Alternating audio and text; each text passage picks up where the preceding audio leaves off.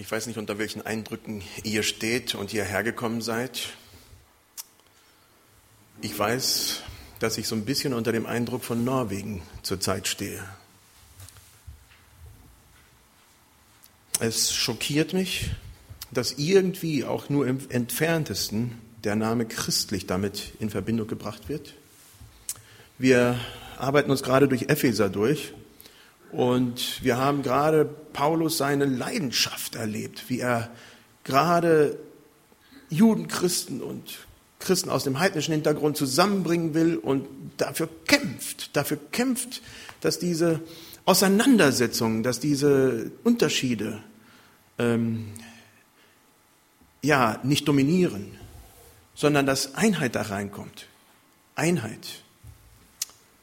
Und geschweige denn, Paulus ist derjenige, der rausgegangen ist in die ganze Welt, weil Gott ihn dazu getrieben hat, weil er in Damaskus erlebt hat, diesen Aufruf, dass er überall hinzugehen hat. Nicht, weil Gott diese Völker und Menschen aus allen äh, Ländern hasst. Nein, überhaupt nicht, weil er sie liebt. Und mitten in diese Reihe haben wir Norwegen, was mich so zutiefst schockt, wo überhaupt kein Bild, kein Verständnis, kein, ja, überhaupt nichts da ist von dem, was die Bibel sagt. Und schon gar nicht von dem, was uns heute im Text bewegen wird. So beginne ich mit Epheser 2, mit dem Zentralgebiet der ganzen Bibel. Da geht es um Gnade. Und da habe ich einen kleinen, kurzen Witz mitgebracht, um zu überlegen, ob das unser Verständnis von Gnade ist. Da sagt der Richter zum Ehemann, Ihre Ehefrau verzeiht und will es nochmals mit Ihnen versuchen. Der Mann seufzt. Gut, ich nehme die Strafe an. Ist das unser Verständnis von Gnade? Wo man irgendwas annimmt, weil einfach kein Ausweg da ist? Um es nicht zu kompliziert zu machen, werde ich eine sehr, eine sehr kurze Definition, eine prägnante Definition geben, die sicherlich einiges offen lässt, aber uns heute dienen wird. Es ist unverdienter Segen, frei von Gott an uns Menschen gegeben. Gnade, unverdienter Segen, frei von Gott an uns Menschen gegeben. Das ist nicht nur Theologie, überhaupt nicht. Das ist vor allen Dingen unsere Erfahrung als Christen, als Christen weltweit, überall, wo Menschen unter Christus zusammenkommen, ist das die Erfahrung. Es gibt die Unterschiede zwischen allgemeiner Gnade Gottes und spezieller Gnade. Die allgemeine Gnade Gottes betrifft jeden Menschen. Gott lässt regnen über Gerechte und Ungerechte. Er lässt die Sonne scheinen über Gerechte und Ungerechte. Jeder hat Tag und Nacht. Gott gibt seine Gnade, die, die wir als Menschen überhaupt haben und die dieses Leben auf der Erde überhaupt möglich macht, jedem Menschen. Doch dann gibt es auch diese spezifische, spezielle Gnade Gottes, die diejenigen haben, die sich Gott gegenüber öffnen, die ihr Herz Gott gegenüber öffnen und wo Gott dann in ganz besonderer Weise ja, Eintritt in ihr Leben nimmt und das Leben mitgestaltet. Das könnte man jetzt auch noch in verschiedener Art und Weise unterzeichnen, das will ich jetzt gar nicht machen. Aber ich komme jetzt zum Text aus Epheser 2. Hm? Mhm. Aus welchen Gründen auch immer will auch dieses Mal dieses Gerät nicht. Einfach. Genau. Also da müsstest du jetzt noch ein paar Mal weiterklicken, wenn ich dir dann zeige. Auch ihr wart tot durch eure Übertretungen und Sünden, schreibt Paulus hier in denen ihr früher gelebt habt, nach der Art dieser Welt, unter den Mächtigen, der in der Luft herrscht, nämlich dem Geist, der zu dieser Zeit am Werk ist in den Kindern des Ungehorsams. Unter ihnen habt auch, haben auch wir alle einst unser Leben geführt in den Begierden unseres Fleisches und taten den Willen des Fleisches und der Sinne und waren Kinder des Zorns von Natur wie auch die anderen. Aber Gott, der reich ist an Barmherzigkeit, hat in seiner großen Liebe, mit der er uns geliebt hat, auch uns, die wir tot waren in den Sünden, mit Christus lebendig gemacht. Aus Gnade seid ihr selig geworden. Und er hat uns mit auferweckt und mit eingesetzt im Himmel in Christus Jesus, damit er in den kommenden Zeiten erzeige den überschwänglichen Reichtum seiner Gnade durch seine Güte gegen uns in Christus Jesus. Denn aus Gnade seid ihr selig geworden durch Glauben. Und das nicht aus euch. Gottes Gabe ist es. Nicht aus Werken, damit sich nicht jemand rühme. Denn wir sind sein Werk, geschaffen in Christus Jesus zu guten Werken, die Gott zuvor bereitet hat, dass wir darin wandeln sollen. Also, das will ich nicht alles beleuchten, das wäre heute zu lang, zu viel, aber doch zumindest ein paar Ausrisse daraus nehmen. Ihr wart tot das ist unsere Ausgangsposition von jedem Menschen. Nur jemand, der tot ist, kann wieder wach werden. Ja, wie kann jemand, der wach ist, wach werden? Das geht nicht. Aber hier steht, ihr wart tot in euren Übertretungen. Der Tod ist durch die Sünde uns vorprogrammiert. Die Sünde ist dabei Zeichen des inneren Menschen. Es ist nicht die einzelne Sünde, das, was ich Schlechtes getan habe, sondern die Trennung von Gott. Dass ich als Mensch meine, mein Leben alleine bestimmen zu müssen, alleine gehen zu müssen und glaube, dass ich das gut kann, dass ich Gott dafür nicht brauche. Es ist die Charakteristik einer Person, die von Gott getrennt ihr Leben führt. Es ist der Lebenswandel, das Lebenselixier, ohne Gott das Leben meistern zu können. Es geht nicht um Ausrutscher. Ah, da habe ich einen Fehler gemacht. Bumm. Es geht nicht um ein normal sonst gutes gestaltetes Leben. Es geht nicht um ein ehrenvolles Leben, was nur einmal eine Schattenseite irgendwo aufzeigt. Es geht vielmehr darum, dass wir getrennt von Gott komplett und ganz daneben liegen. Das Ziel ist falsch und damit ist auch alles andere falsch. Ich möchte es mal mit einem Navi bezeichnen. Ein Freund von mir erzählte mir diese Geschichte, die ihm tatsächlich auch geschehen ist. Er hat die Stadt eingegeben, hat sich natürlich nicht um Postleitzahlen und andere Dinge da gekümmert, sondern die Stadt war richtig. Also hat er die Stadt eingegeben und das war schon sehr, sehr lange später, hat sich wirklich nur ganz auf seinen Navi verlassen, merkte, er ist vollkommen falsch. Die Richtung stimmt nicht. Er ist vollkommen auf der falschen Route. Hat er sich zur Seite gewagt, ein bisschen genauer geguckt. Ja, die Stadt, der Name stimmt, aber es gibt mehrere davon. Was hilft's? Auch wenn der Name der Stadt richtig eingegeben war, das Ziel war falsch. Die Richtung war falsch und zwar komplett falsch. Und so ist es auch mit uns. Wenn wir unser Leben meinen, alleine gestalten zu können und ohne Gott alles tun zu können, dann kann noch so viel stimmen. Das Ziel ist falsch. Wir werden da nicht ankommen.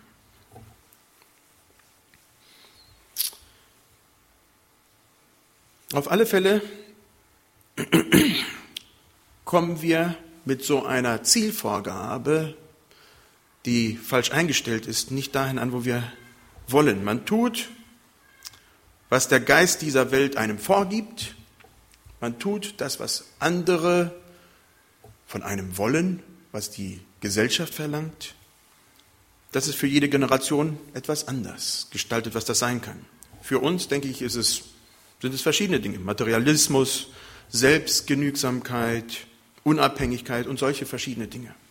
Damals zur Zeit von Paulus war es vor allen Dingen äh, die direkte Götzenanbetung mit den Festen, die da gefeiert wurden, mit der Tempelprostitution, die damit einherging. Ja, das waren die Punkte.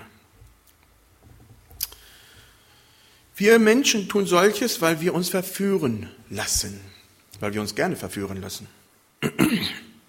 Vom Zeitgeist, was immer das auch ist, das ist das, was drumherum in ist. Und, wie es hier beschrieben wird, vom Führer der Autorität in der Luft. Also das ist schon ein bisschen kompliziert ausgedrückt. Ich will es mal so sagen. Von Satan und seinen Schergen, von Mächten, die wir so nicht wahrnehmen, die vielleicht für uns ja noch nicht mal greifbar sind. Es ist eine andere Dimension. Es ist eine geistliche Dimension. Von Dingen, die uns beeinflussen oder beeinflussen wollen und von denen wir uns beeinflussen lassen können oder auch nicht, je nachdem, ob wir uns Gott unterstellen oder auch nicht. Für mich immer wieder interessant, dass Menschen im Buddhismus, Islam, Animisten, egal wie, wo, in den hauptgroßen Teilen dieser Welt nie damit Zweifel haben werden, dass es sowas gibt, aber bei uns, uh, das ist halt eben doch dass es da so eine geistliche Dimension gibt, ist schwer zu verstehen. Aber ich denke, die Auswirkungen sind klar und daran sieht man es auch bei uns. Ruckzuck hat man die Weichen im Leben falsch gestellt. Ruckzuck merkt man, wes Geistes Kind wir sind. Da kommt das noch in unseren Sprichwörtern raus. Und das sieht man dann in unseren Handlungen. Und der Geist, der uns da führt, umgibt unsere Sinne, umgibt alles, was unser Denken, unser Handeln, alles, was uns umgibt. Dieser Geist ist nicht gebunden an unsere Dimension des Lebens und auf dieser Erde ist es was anderes. Wir sind beschränkte Wesen und deswegen verstehen wir oftmals diese Dinge nicht. Somit ist Paulus für Paulus eins klar. Zum geistlichen Tod sind wir alle verdammt. Heiden, christlich Erzogene, Reiche, Arme, Ausländer, Deutsche, egal wer wir sind, keine Ausnahme als Menschen, die ohne Gott wandeln. Wir sind zum Tod verurteilt. Es gibt eigentlich keine Ausnahme. Die einzige Möglichkeit, diesem Tod zu entrinnen, ist die Gnade Gottes. Nicht Schwerstarbeit irgendwo in einem Lager, in einem Camp, nicht akademische Höchstleistung in einer Universität, nicht Selbstkasteiung, allein die Gnade Gottes will und kann uns retten.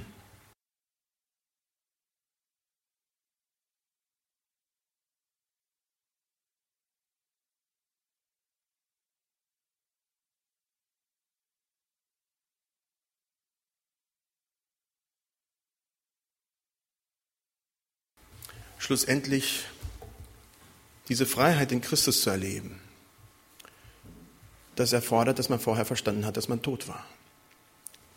Und diese Rettung, diese Gnade erfahren hat. Aus Gnaden gerettet. Im Text wird eines klar. Gott hat alles bewerkstelligt, was notwendig ist. Von unserer Seite können wir überhaupt nichts mehr hinzufügen, damit wir gerettet werden. Wir sind aus Gnaden gerettet, gerettet, schreibt Paulus hier. Wir müssen unser Vertrauen, Paulus beschreibt das als Glauben, alleine auf Gott setzen.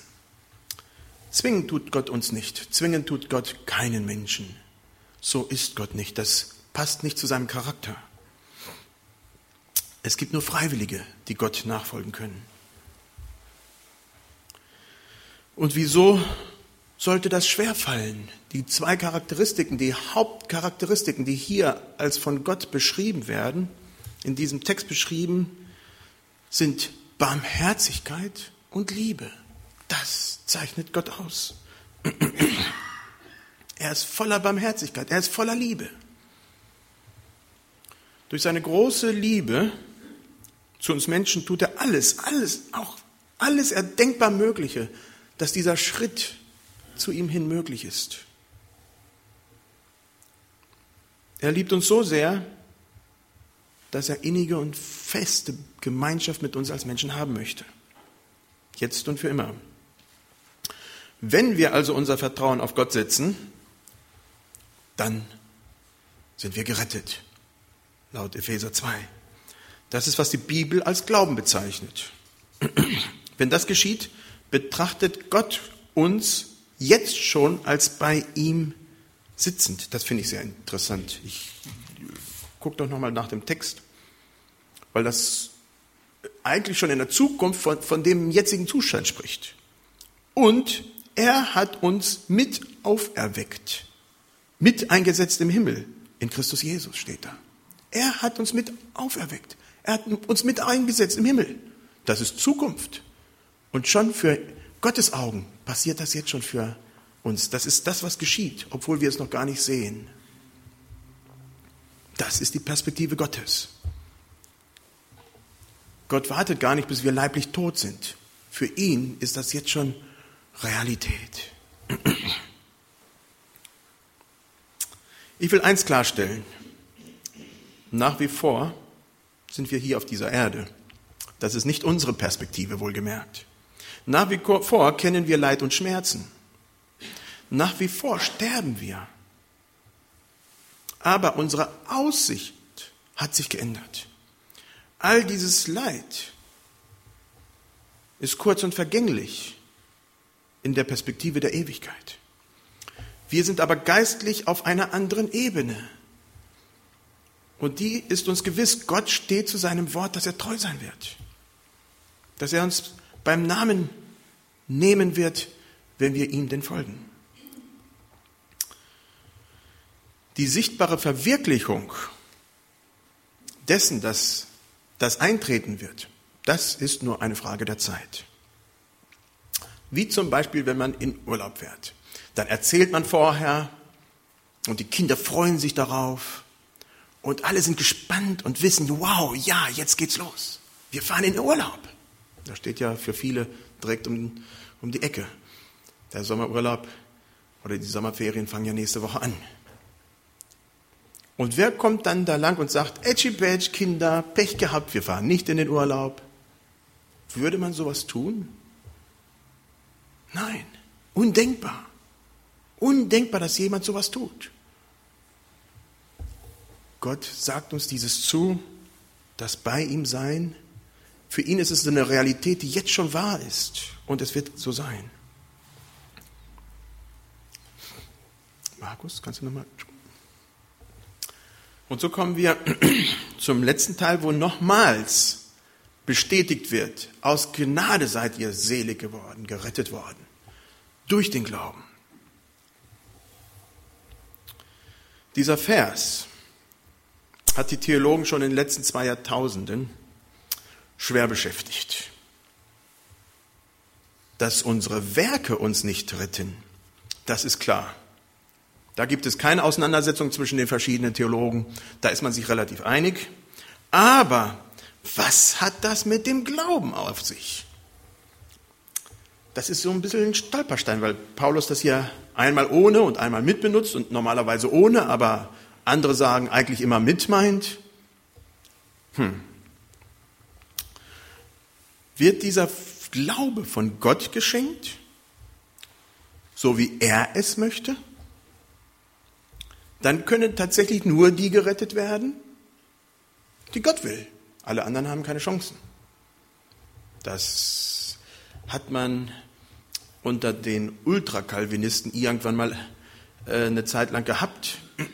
Nach der Reformation, Calvin selber hat das gar nicht so vertreten, aber seine Nachfolger haben doch ein paar extreme Früchte hervorgebracht, die sagten, nee, nee, nee, evangelisieren, schlimm, schlimm, schlimm. Es könnte ja sein, dass jemand gerettet wird, der gar nicht dahin gehört. Ja, das geht doch gar nicht. Ja, und da steht eine ganze Bandbreite anderer, die sagen, nein, nein, nein, von Augustinus bis was weiß ich wohin, überall, die sagen, nein, Gott bietet uns frei diesen Glauben an. Es ist an uns als Menschen, dieses anzunehmen. Könnte man verschiedene Bibelverse dazu auch nehmen. Denn so sehr hat Gott die Welt geliebt. Johannes 3, Vers 16 oder verschiedene andere die das bezeichnen.